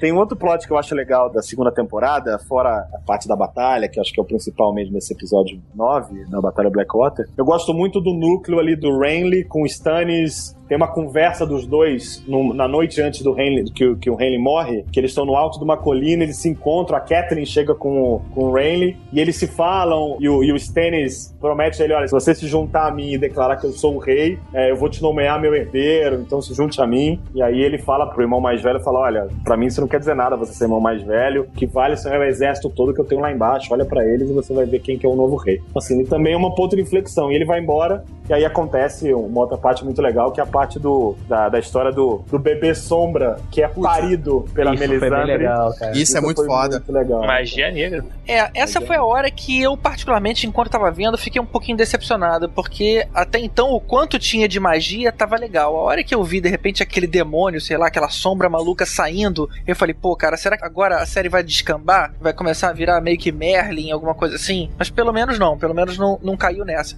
Mas eu achei que passou, foi um pouquinho demais ali. Cara, É, mas eu- olha, olha o que ela tem que fazer pra conseguir fazer aquele nível de magia. Não é uma coisa que ela possa fazer levianamente. É, é- é- toda magia ela é, ela tem um custo, né? Ela, ela quebra-se alguma coisa, alguma coisa tem que ser perdida pra se fazer isso, né? Esse é um ponto legal, né? Esse é um ponto bem legal do Volta, porque se você olhar toda a magia que essa mulher faz, tem sempre um sacrifício importante. Outras coisas que ela faz, ela precisa do sangue de um herdeiro do rei. Exatamente. Então, É assim, tem verdade, sempre. é verdade. Agora, uma outra coisa interessante também dessa parte também é que tem muitas coisas que o livro deixa é, implícito e a série tá mostrando na sua cara. Por exemplo, a série nunca deixou explícito que houve uma relação sexual entre o Stannis e a Melisandre pra gerar o bebê sombra. Ninguém Ah, nunca sim. falou que eles. E em detalhe, ninguém nunca na série, nenhuma vez na série foi falado, foi mostrado uma relação sexual entre os dois. Um caso entre os dois. Era um boato que rolava. Na série não, É. no livro que você fala. No livro, desculpe, no livro. Nunca teve nada disso. O, próprio livro- relacionamento do Henley, o homossexual com o Exatamente. escudeiro, no livro ele é suspeitado, é insinuado em alguns poucos momentos. Mas não é em nenhum momento você se confirma isso no livro. Já na série é. A série é bem claro. Tanto É. Renly quanto Loras são mostrados como homossexuais.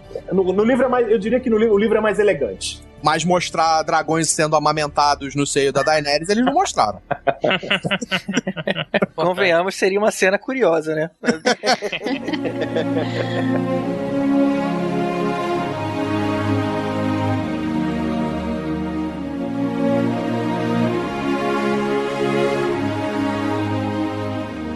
Eu não sei se teve no livro, mas que perda de tempo ficar contando a história. Por que, que aquele maluquinho lá virou eunuco e que ele prendeu aquele mago e não sei o que. Então, porra, Isso daquilo, é, da cara. quarta- é do quarto livro. Ah, precisava dessa porra. Fala sério, cara. Eu quero saber do pau do cara que foi cortado, maluco. Então, isso mas- é um- é um problema que tem nos próximos livros. Você tem no quarto livro, que é o Festim dos Corvos, ele tem muitas passagens, tipo, nas Ilhas de Ferro. O Martin, ele fez uma coisa diferente no quarto e no quinto livro. Ele meio que dividiu os dois livros. Daí, tipo, num livro só tem alguns personagens e no outro vai ter outros personagens. Então, no quarto livro, você acha que não tem nem área, não tem, não tem vários personagens chaves, não aparecem. Na verdade, no livro 4 tem. Na verdade, o que não tem no livro 4 é o Tyrion não tem, não tem É. Jon Snow, não tem a Daenerys. É muito mais focado exatamente na área, na Cersei, no James Lannister. Então, inclusive, teve um grande, teve uma polêmica grande no lançamento do livro. Na verdade, o que rolou foi que o George R. R. Martin, ele não conseguiu escrever, ele prometeu escrever um livro só, ele não conseguiu. Então ele escreveu um livro de duas mil páginas e quebrou. em dois livros de mil páginas, o 4 e o 5. Só que aí, ele, qual foi a decisão dele? Ele podia quebrar, como ele tinha quebrado até agora, cronologicamente. Então tudo que passa nos primeiros três livros acontece mais ou menos no mesmo tempo. Ele falou: não, eu vou quebrar por personagem, porque nos livros cada capítulo é um personagem. É uma. É É, um ponto uma de vista de é um. um ponto de vista no personagem. Então o que que ele fez? Não, eu tenho, sei lá, 10 personagens, eu vou fazer o, o livro 4 com 5 e o livro 5 com outros 5. Mas o livro 4 e 5 acontecem ao mesmo tempo. Tanto que p- quando eles forem levar para a série de TV, eu pelo menos acho que eles vão ignorar essa história de livro 4 e 5, vão juntar ignorar. tudo e vão contar a história junto. Tomara que Vai durar- né, Na verdade, eles já estão fazendo isso. Tanto que essas, alguns elementos do quarto livro já apareceram nessa terceira temporada. E essa nova temporada, a quarta temporada, que vai ser pra contar, na verdade, a segunda parte do terceiro livro, que também é um livro gigantesco, vai ter elementos da quarta. E pelo que eu vi de casting, talvez elementos do quinto livro. Tem um personagem que ele nos livros só aparece no quinto livro, no Dance with Dragons, que é o Chico Nestores. Aí ele vai já tá nessa quarta temporada, que é, na verdade, a segunda parte do terceiro livro, com coisas da quarta, e já vai ter coisas da- do quinto livro, do quarto e do quinto livro. E será que o eu não- Sherlock vai aparecer também? Vai aparecer o Mycroft, pô? Acho não, que ele, ele, é- pode, ele é dragão em outro, em outro filme. É, ele Ah, é pode verdade. ser, dragão nesse também. Vai que ele pode fazer a voz de algum dos dragões. Um outro, um outro ponto interessante é que essa história que, que o Volta tá falando de, de adiantar os livros mostra também a confiança que os produtores tiveram com a audiência que a série estava tendo, com o retorno da crítica, com os prêmios. Eles começaram a tomar esse tipo de decisão. Todo o plot do Theon Greyjoy, que aconteceu na terceira temporada da série, só aparece no livro 5. E só que no livro 5 o que acontece? Ele conta essa história que a gente tá vendo agora. Essa história realmente acontece cronologicamente nessa, nessa terceira temporada. Só que ela é contada no livro 5 como flashback. E aí uma decisão ousada que no final, na minha opinião, ficou muito, muito legal, porque é difícil você ficar contando flashback numa série como essa. Eles trouxeram o flashback pro momento onde realmente ele aconteceu. Você transformar um livro em duas temporadas ajudou a rechear essas duas temporadas também.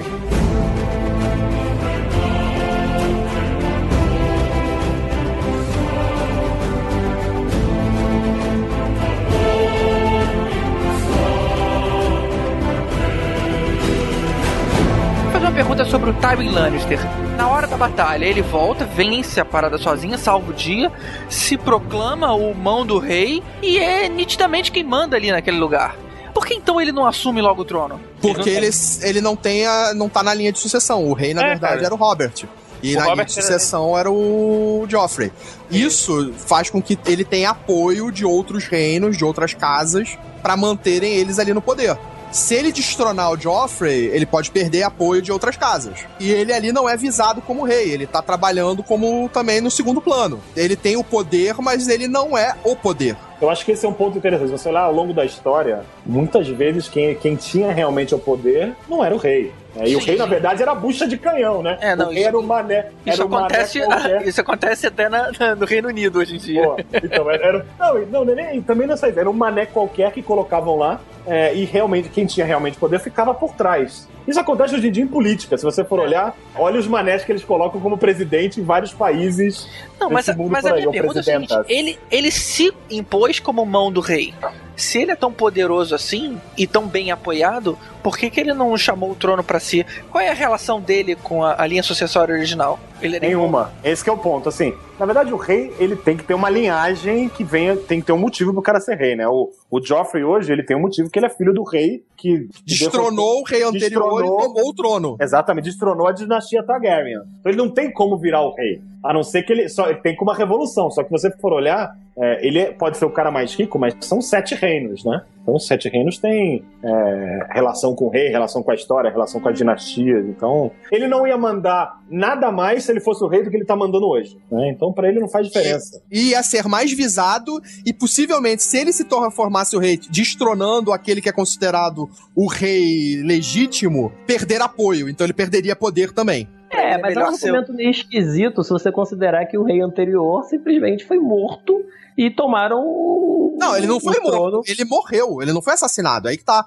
A grande coisa foi o Robert não foi assassinado. Não, não, não, não, não, não tô falando do Robert, tô falando antes. O, Não, o antes foi uma revolução. Não, Não, antes mas foi uma revolução, né? Foi, É. um golpe, Uma foi um guerra. golpe Mas- de Estado, né? Foi uma Mas revolução. é que eu tô falando é o seguinte, de qualquer forma ignoraram a, a linhagem atual e botaram uma outra no lugar. Quer dizer, se ele fizesse a mesma coisa, não. Mas aí, numa guerra. É, numa Agora, guerra é válido, né, cara? É, numa guerra que é, imagina que era, na, maior, na verdade, a maior parte do reino se voltou contra os Targaryens. Na verdade, quem ficou com os Targaryens foram, obviamente, os Targaryens e o, e o pessoal lá de baixo do Dorne.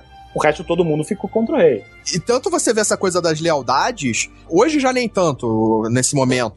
Mas quando começa a guerra, os Lannisters não são os mais fortes. Eles estavam ferrados. Era bem provável que eles fossem perder essa guerra. Ah, A Cersei já tava preparando um suicídio ali, não foi? sim, sim. Ela ia se matar se não tivesse chegado os caras. A cavalaria. É, que eles estão presos na torre lá, né? Se não fosse pela, pela estratégia que o Tyrion fez, eles Ah. teriam perdido o reino. Uso de pólvora e tudo mais lá. aquela- É, falando em Tyrion de novo, é, e é, a gente comentou que o Tyrion é o personagem favorito do autor, né? Quem é o personagem que vocês gostam mais, pelo que vocês viram até agora na, na série? Que cada um curte mais aí? Eu já falei a minha, que é a Arya, Arya Stark. Eu gosto muito de Jon Snow, cara. Eu acho que esse cara ele vai ter um papel importante ainda na história, assim. Eu gosto muito daquele plot lá de cima, da muralha, da Patrulha da Noite.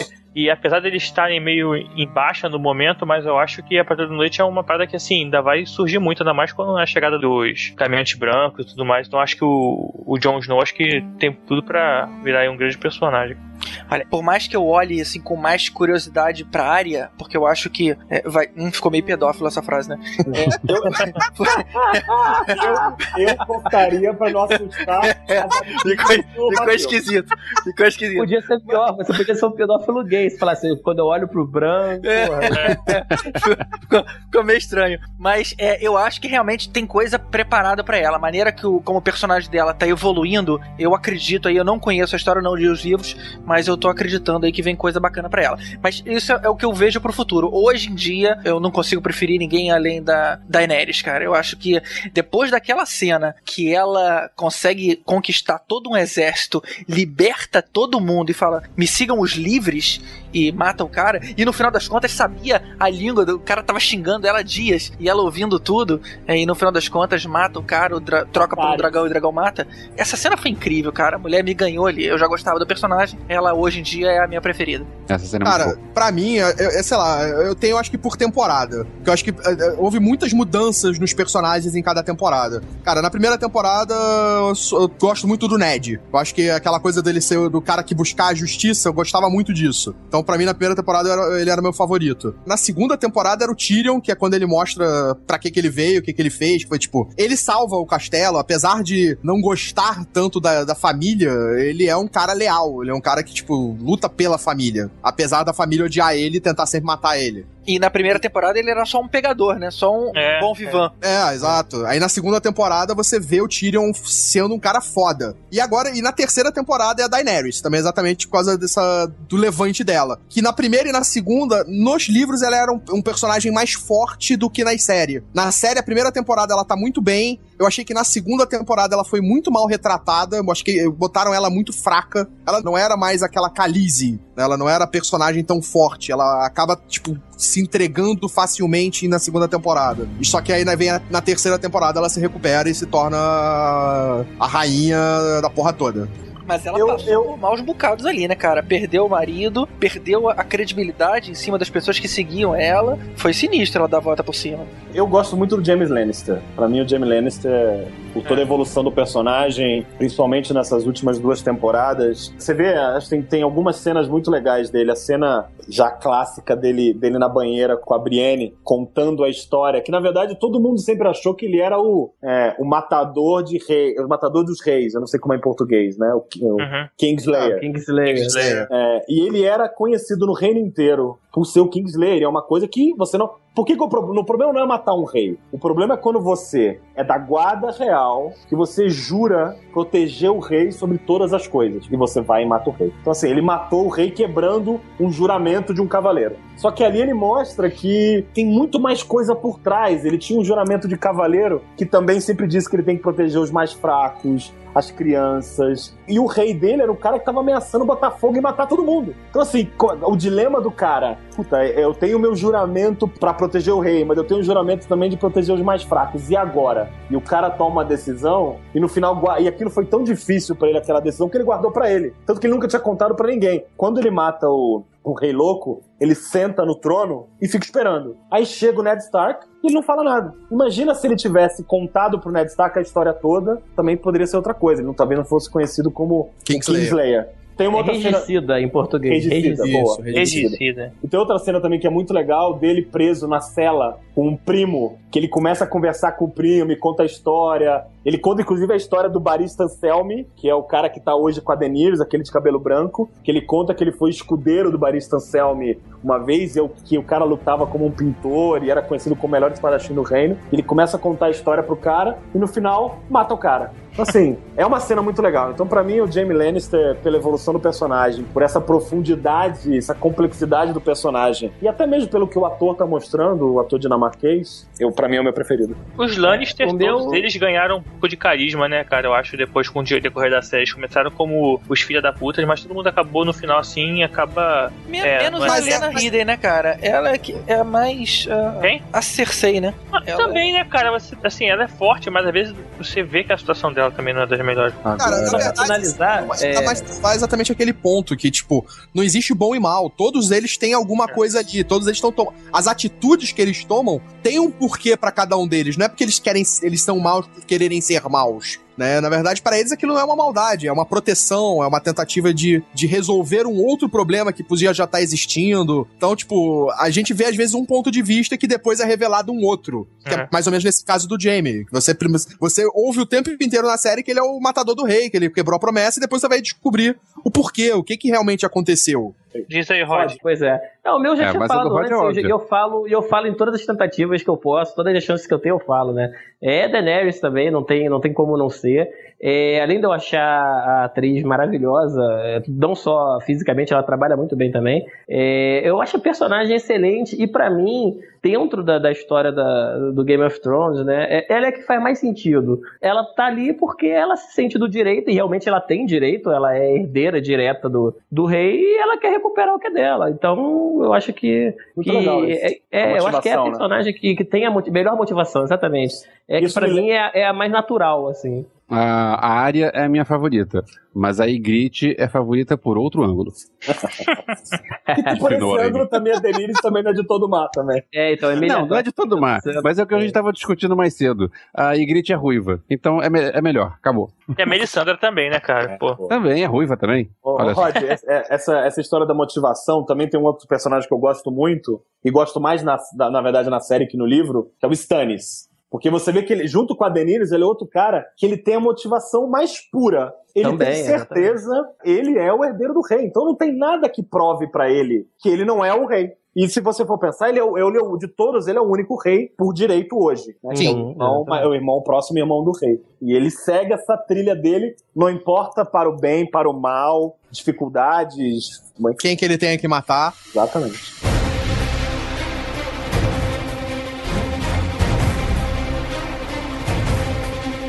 Teve muita morte aí, mas qual a morte que mais marcou, favorita de vocês aí? Essa é pra Bom, pensar. Deixa eu começar então. Porra, são tantas. É uma, A é uma minha pergunta parte difícil, de- é uma pergunta complicada porque eu acho que a morte do Ned Stark foi a morte que, Que marcou chocou todo mundo. É. Exato, Porque é ninguém esperava que o cara que seria, teoricamente, todo mundo achava que era o protagonista, porque a história era focada nele, na família dele, como é que era ele, e era ele um cara que via mais ou menos de fora o que acontecia no reino, porque ele não era o cara que tava lá pra brigar pelo, pelo trono, né? Ele tava lá como um cara de fora, como um cara que é amigo da galera e tal, e o cara morre. Então, assim, você perguntar qual é a morte mais marcante, eu acho que ninguém vai dizer algo diferente disso. Inclusive, É eu, não, eu não acreditei. Eu não, eu- como eu falei, eu não sabia da história, não tirei de spoiler nenhum. Como a cena acaba, e, e ela mostra só o machado vindo, mas não mostra efetivamente a cabeça dele rolando, não naquele corte do dono episódio, só mostra no outro. Pra mim, é, aquele corte de cena aconteceu alguma coisa. Alguém foi lá e salvou ele em cima da hora. Assim, não passou Tipo, pela Darth- minha cabeça que o Darth cara ia morrer de sabre verdade de tão absurdo que era o negócio na história. Pra mim, assim, não ia acontecer. Tanto que quando eu soube depois, eu fiquei completamente chocado. Falei, cara, como assim, cara? Porque Mas ele, pra mim, era o personagem principal da história até então. Pô, mas a morte da Catherine também não foi chocante pra cacete? Foi, cara. Foi muito. foi, foi. Cara, Sim, aquilo- é, concordo. O Casamento Vermelho foi chocante. Só que aí, todo mundo que já, já conhecia a série, e a série é uma série que mata os seus personagens favoritos, e o, o lema pra você ver e acompanhar essa série é não goste muito de um personagem, porque senão o George Martin vai lá e vai matar o seu personagem favorito. Então não se apegue. Então Não, tá, bem, foi um cara, troço chocante, mas Eles mataram a eu já família. Stark inteira, cara. Sim, Mas aí, a partir Foi da morte do Ned, você já espera, cara. Você já esperava qualquer coisa depois daquilo. Cara, teve até uma coisa na primeira, é, na primeira ou na segunda temporada, agora eu não lembro. Quando você. Não, não lembro se na série eles tornaram isso um mistério. A morte do Bran e do. do irmão dele. Que agora eu esqueci o nome também. Rickon. Do Rickon. Que a princípio eles são dados como mortos. O. É, não, na série não. Na série mostrou desde o começo eles fugindo com a. No livro ficou suspense, é. Com aquela Ah, tá. Eu não lembrava É, assim uma, uma coisa que eu acho pra mim foi tão impactante como uma morte foi a mutilação do Jamie Lannister. Porque você imagina o que é aquilo, assim, o, aquele cara ele vive pra ser um guerreiro, assim, na família, o Tywin Lannister ele tem uma filha que ele casa ela por motivos políticos e tem um filho guerreiro. né? O outro filho ele ignora, que é o, o anão. Então, assim, e a profissão do cara é lutar, ele não é estrategista, ele luta, ele é o melhor espadachim, espadachim do reino depois do Barista Selmy. É exatamente a melhor dupla que podia existir na série, que eles quebraram logo no começo, que era o Jaime e o Tyrion, trabalhando juntos. Pois é, e aí o que acontece? Esse cara, ele quando perde a mão, ele perdeu tudo na vida dele. Porque a ele não tem uma razão.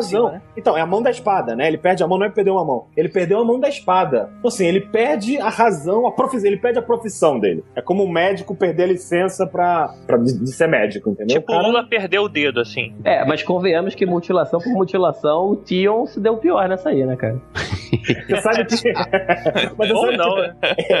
esse, esse é o ponto legal, porque a gente mencionou algumas coisas que não ficam. que não são explícitas na série, no livro. No livro, em nenhum momento fala que o cara foi castrado. Deixa no ar, mas não, não é tão como foi, foi absolutamente claro na TV. Deixa E na- implícito também. E na série você fica 10 minutos falando dessa porra. Desnecessário, Não, tem- né? Tem aquela cena fantástica que o cara come uma salsicha, uma linguiça, sei lá. Ele mexe no gato e tá comendo, cara. Horrível aquilo, cara.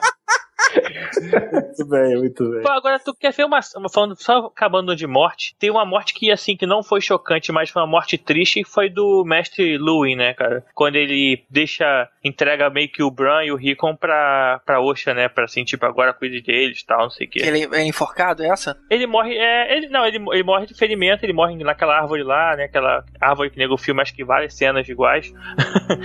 Mestre Luin é um careca, um senhor que Ele é o master, ele é o master dos Stark. Isso, é quando os Stark saem É. de Winterfell. Ah, aí- sim, sim, sim. Quando eles estão na fuga. Isso, Isso, ele aí morre. ele acaba morrendo. É uma, uma- fiquei meio, meio, meio triste aquela morte dele, assim. Eu achei mais triste a morte do, do cavaleiro, que é decapitado pelo Tion. Mal consegue decapitar ele também. Precisa dar três golpes pra conseguir decapitar ele. É, é, é, É como pagar o mico na Idade Média, né? Não conseguir decapitar o cara com um golpe só.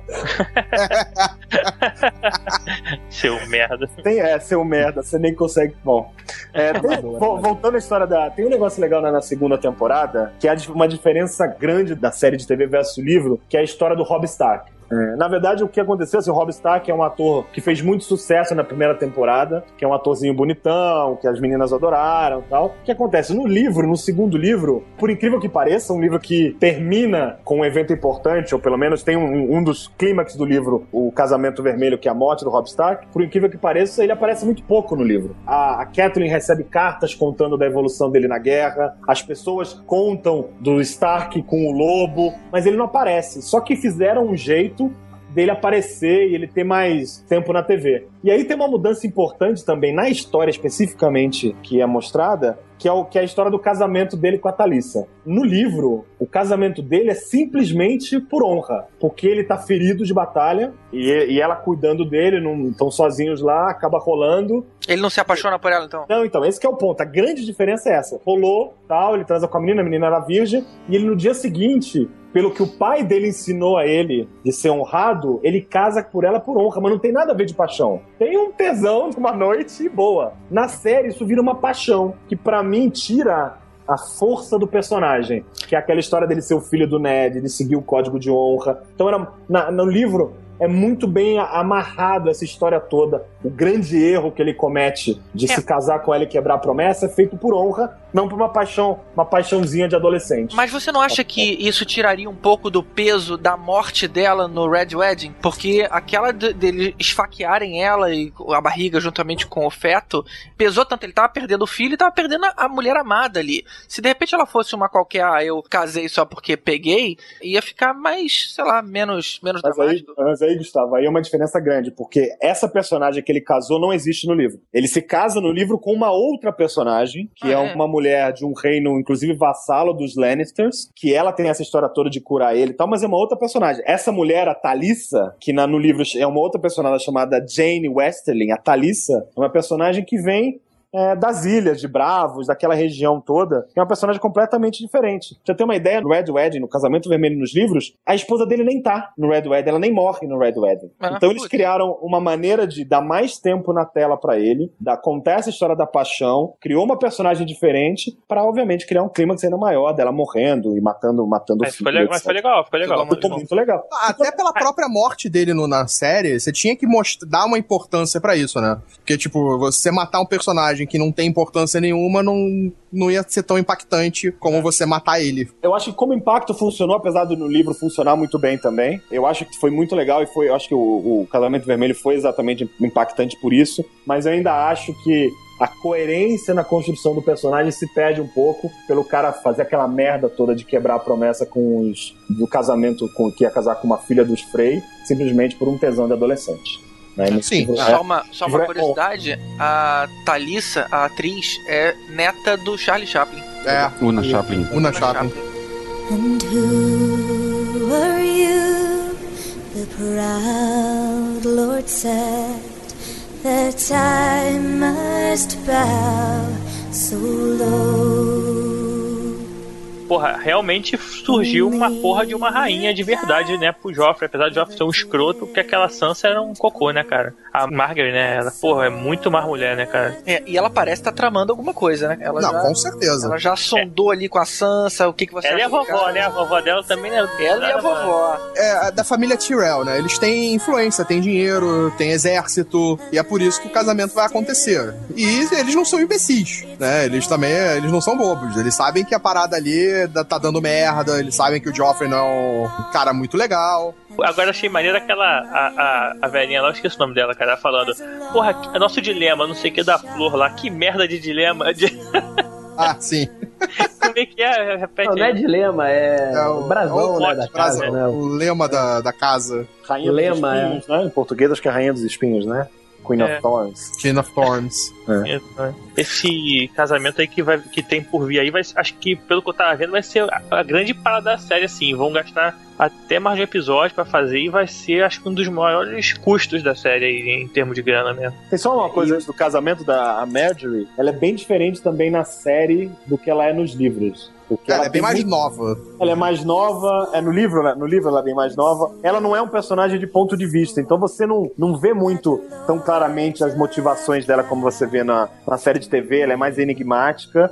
E não é essa femme fatale que é na, Na série. na, na série, com certeza. Ela fica É, e, biquinho não só também. isso, mas- e não só isso, como ela se ligou que o, o, o Joffrey é um cara sádico e tal, e ela tá jogando com isso, né? Ela tá também tá botando ele pra comer na mão dela, né? Ela já se ligou qual é a, a tara do cara, que é esse negócio de sadismo e tal. E ela joga com isso direto com ele, né? Também não é boba, não. Tem uma coisa que a gente tem uns personagens que a gente não falou, na verdade. Os irmãos Clegane. Quem são? O cachorro que protegia o rei e a montanha.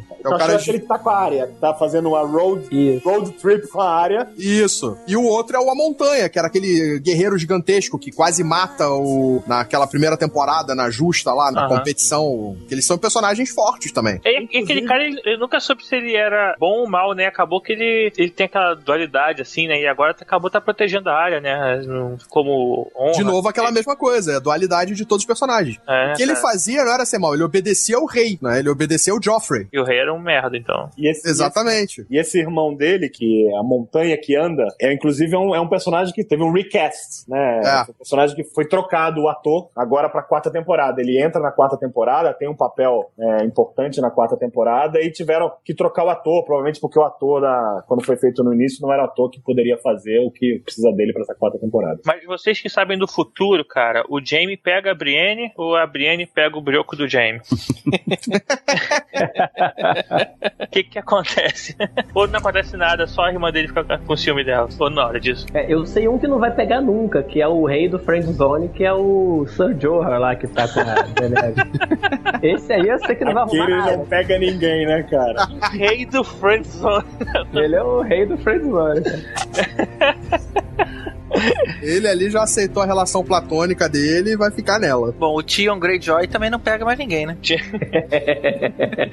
Pô, e Bom, tem um a, cara... Osha, a Osha foi a última. Meu irmão, se o Sam pega alguém, cara, qualquer um pega. Quem? O, o Sam, cara, o ca- cavaleiro da patrulha Gordinho do do. Nightwatch. Ah, Nightwatch. Gordinho que É verdade. arrumou a, a Gordinho é pegador, cara. E ele ainda arrumou um filho.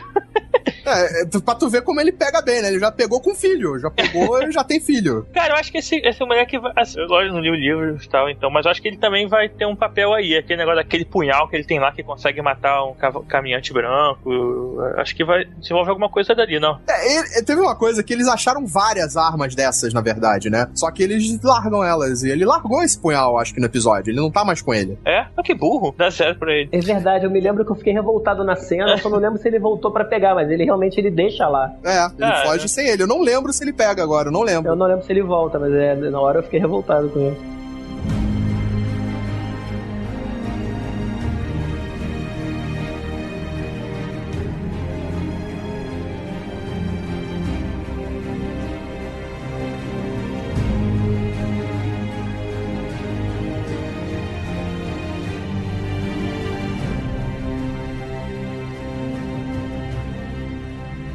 Personagem que eu acho mó bundão, cara, que é, é o Theon Greyjoy, né, cara? Que, cara, que, assim, é, é que a gente não falou de personagem bundão além da Sansa. Eu acho esse cara tão idiota, assim, sei lá, e ele foi criado, na verdade, como escravo lá pelos Stark. É, ele, né? ele era prisioneiro de guerra, porque os Greyjoy for, fizeram parte de um ataque contra os Stark, eles perderam a batalha, e ele é pego como refém. Mas ele é criado dentro da família dos Stark, né? Ele não é criado como um escravo, um lacaio, ele é criado como parte da própria família.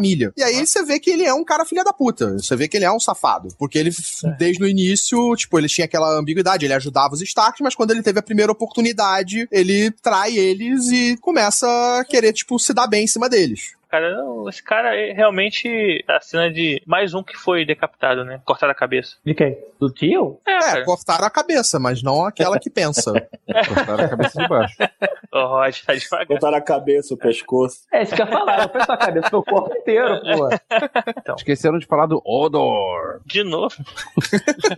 O Elvis tá tentando desde que começou. Odor é um dos personagens mais complexos da série. Cara, nesse, nesse fiturete de 15 minutos, tem uma hora que fala, que mostra ele, mostra o ator falando, ah, era maneiro aquela cena quando eu tô falando Rodor, aí mostra vários trechos assim, Rodor, Rodor, Rodor, Rodor. Eles perguntam qual a sua frase mais marcante. A Daenerys fala. Como é que é? Aquela que ela fala pro dragão da. Dracarys. Dracarys. Aí qual a sua frase mais maneira? Ele, Rodor. Porra, tipo, contra opção, coitado.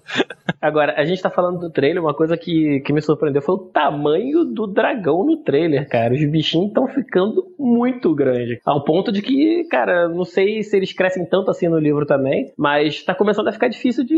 Tipo, se algum dia mesmo a Daenerys chegar lá pra invadir, cara, o nego não vai ter muito o que fazer, não. Porque são três e os bichos estão ficando gigantes. Mas quem que Cara, chega se- primeiro, o inverno ou os dragões?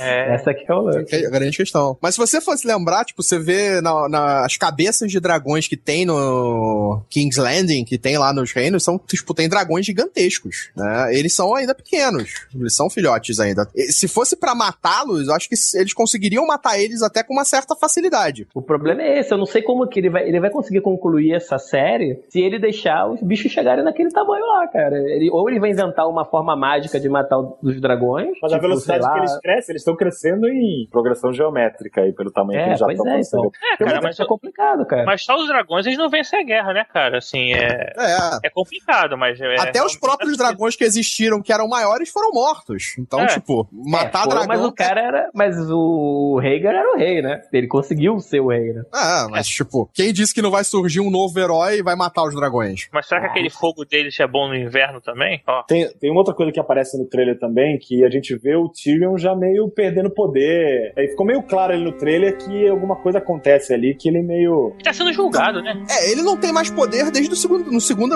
no, na terceira temporada, ele já tá na merda. Ele já é considerado traidor, ele é considerado, é, tipo, que ele tentou... Talvez não traidor, Pra, mas ele. Armou pra tentar matar a Cersei e, tipo, enquanto ele tava lá tentando se recuperar dos ferimentos, fizeram pra todo mundo acreditar que ele foi um dos causadores, ele fez merda pra caramba, né? Em vez de ressaltar o fato de que se não fosse ele, todos estariam mortos, fizeram exatamente o contrário. Estão falando que ele é o responsável por todas as merdas que deram. É, o que parece é que o Jaime e ele vão se unir assim forte para assim, o Jaime vai proteger muito ele nessa temporada, né? Sim, Pelo aí eles vão entender. formar aquela grande dupla, Master Blaster. É, Master vão controlar, é, Master Blaster controlam King's Landing. É, eu acho que vai ser por aí mesmo. Mas eu tô, eu realmente, essa temporada, tô esperançoso pra ver o, o desenvolver lá dos Starks, principalmente da área, do Bran e do, e do Jon Snow, que não sabe de nada. Como é que eles vão fazer lá? E aquela galera chegando lá da muralha. Porque aquela muralha até agora, porra, é só um muro, né, cara? Não serve pra nada aquilo ali. Serve para ser. Ele serve como muralha. Ele tá fazendo o papel dele perfeitamente. É, só que não tem ninguém pra cruzar a muralha quando o nego tenta, o nego consegue. O que, que serve de quê? É porque, exatamente, não é considerado um perigo. Quando as coisas começarem a se tornar um perigo pro norte, é que o norte vai começar a ser. a voltar a ser um ponto de interesse. Importante, né? É, Voltar a ser é verdade. importante. Porque Ah, até agora, pra que, que o norte não é importante? Ninguém se importa com o norte. Se você olhar, vai rolar alguma coisa legal. Se você olhar o trailer, a batalha, as cenas maiores de batalha que rolam no trailer são cenas com aqueles personagens que estão lá pra cima, né? É. É, Alguma coisa importante vai rolar É. naquela parte da muralha. Se Deus quiser. O problema é que agora vai rolar, mas você já não tem mais os Starks pra proteger o norte. A Patrulha Negra já tá cambaleando, vários problemas. Então o norte tá praticamente aberto.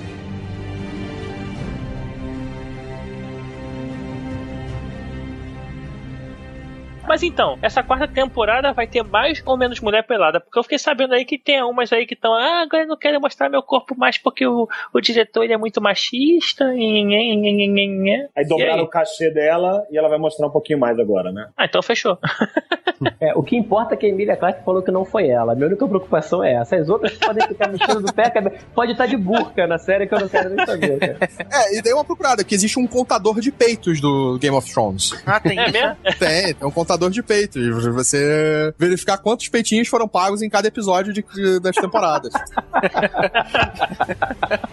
Cara, mas também não pode ter sido a Rose Leslie, porque senão também é, pô, sacanagem. É, eu acho pô, que aparecer. merecia, merecia reprise, cara, aquela ali. Pois é. E tiveram que se esforçar pra ela pagar peitinho, né? Porque a mulher tá depois do muro, no inverno, arrumaram uma caverna. então, assim, realmente, é- esse peitinho deve ter valido umas três contagens nesse teu contador aí. A primeira temporada, pelo menos foi o Sachê, tá cadê da segunda? O Sachê é da primeira temporada. Primeira temporada tem uma média de 5.6 peitos por episódio. Não, cara, assim. E, e o pior episódio de todos em relação a isso é o oitavo episódio da primeira temporada que não tem nenhum peito. Ah, ah, audiência. ruim. Cara, e pior que assim, essa porra é muito engraçada, que aqui em casa eu vejo a série sozinho porque minha esposa acha que a série é uma baixaria. E é porque, tipo, todo cara, assim, é de lei. Ela olha pra televisão, tem mulher pelada, a mulher se pegando. Assim, aí ela vira as costas e, porra, aí tá mó diálogo lá, parada romântica, aí não sei o que, aí a porra rolando. Aí ela olha pra televisão e tá as mulheres se pegando. Caraca, maluco, eu falei, porra, ou tu assiste direto comigo aqui vendo um filme pornô. É? Não, o negócio é o seguinte: você, você tem que pensar o seguinte: essa é uma, você conseguiria assistir essa série sentado ao lado da sua avó? Minha voz é sacana pra caramba, cara. Você tá ali com a sua avó, a sua mãe, a sua família, se reúne na sala, vamos assistir uma série. Que série você bota? Game of Thrones? Spartacus? Californication. Pô, ainda tem uma, uma ex-atriz pornô na história, né? Isso. Que é piorzinho da Que série. faz papel de puta. Eis Porque ela a quis mudar de Ela vida. já fez todo o laboratório pra Ah, atriz pornô assim de série, eu ainda prefiro Entourage que tem a Sasha Grey. É. Como Sasha Grey.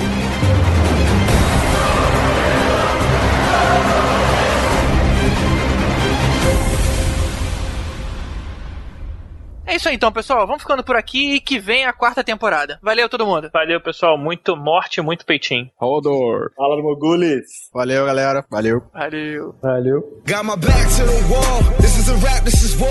Took a sabbatical. No battle anybody who wanted. Using my for words actual sword. I could decapitate a rapper. If it be lacking, he gone. Know that my faction too strong. Know that my passion that's wrong. Know that my team is afloat. No matter what rap that we on. But what did you think? Homie, I'm never gonna sink. I be forever a G. Coming at me. Haters got peace. I throw you a piece like seven repeat. Mm. Lil' homie, you beast. You know why I be so who wanna with me? Lil' homie, you beast with double MG. My youngest is D. And every blue moon, that's fact, the moon, that's double SB. I'm telling whoever they messing with me could bring you that Khaleesi heat. Burn 'em, like I'm trying to fill a earn up. And I'm trying to be the best and see my speeches massacre 'em. Word up, better back up, don't pack out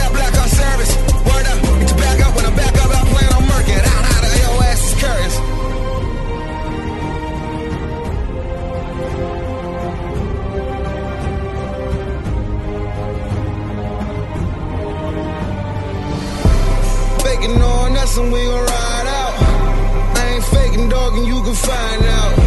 Your chest poking up, but what your mind about?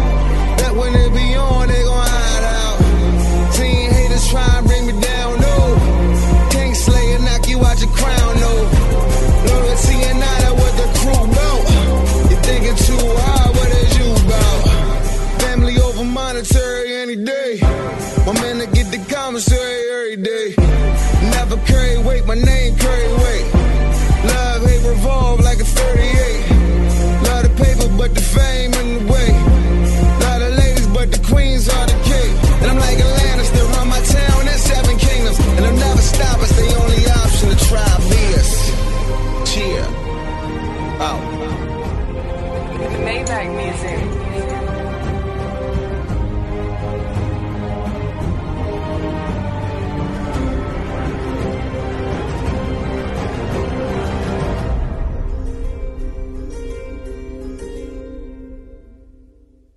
Agora vamos combinar uma coisa. Mão do Rei é um nome muito escroto, não é não? Fala sério. Eu fico imaginando o rei falando pra ele: Ah, amigão, eu preciso dar uma mijada, vem aqui no banheiro comigo.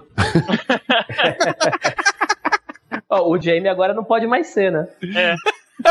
É, Ele pode ser a mão esquerda do rei. Cara, se o tio vira rei, eu posso ser a mão. Tá certo.